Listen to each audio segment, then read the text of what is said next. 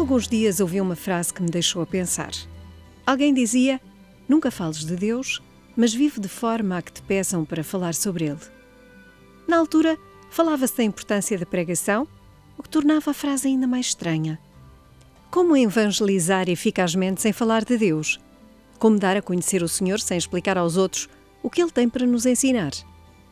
Aí surge, irrefutável, a importância do testemunho. Viver mostrando aos outros o que Deus quer de mim, o que Deus me pede. Fazer de cada um dos meus gestos o gesto de um verdadeiro discípulo.